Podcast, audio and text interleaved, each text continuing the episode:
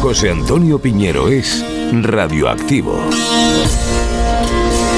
Vito Quiles ya no es periodista y no trabaja para un medio de comunicación porque estado de alarma no lo es. Este joven fue detenido por las protestas contra la ley de amnistía en Ferraz, pero no fue detenido durante el ejercicio de su profesión. No estaba grabando entrevistas, no estaba redactando una crónica. Fue arrestado megáfono en mano cuando estaba participando en la protesta. Si la detención no ha sido legal, que denuncie a la policía. Así que no es detenido por ser periodista. Vito Quiles se sacó el título de periodismo en la Complutense, pero ya no lo ejerce. Vamos con la teoría. No lo es porque, uno, el periodista nunca debe ser protagonista de la historia. Dos, el periodista debe informar de manera imparcial incluso desde el punto de vista político.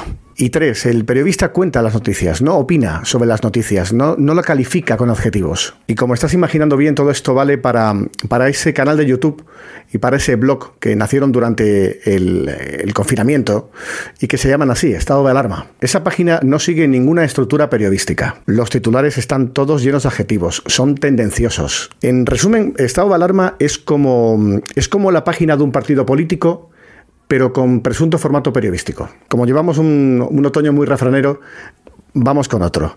Estado de alarma es como un lobo con piel de cordero. Quería leeros exactamente quién está detrás de estado de alarma, eh, pero cuando pincho en el apartado quiénes somos de la página web, pues se queda enganchado. Y acabo por lo menos importante por si lo estás pensando. Yo soy periodista y aquí opino porque estoy firmando una columna de opinión en formato podcast. Yo aquí abro debate y tú ahora puedes seguir opinando si escribes o si lees todos los comentarios de esta publicación. Así que hablando claro, yo jamás diría que esto es un medio de comunicación. Esto que estás escuchando, esto que estás viendo, entra dentro del terreno de la opinión, no de la información. El periodista no debería opinar mientras está informando y tú deberías saber si te están dando gato por negre.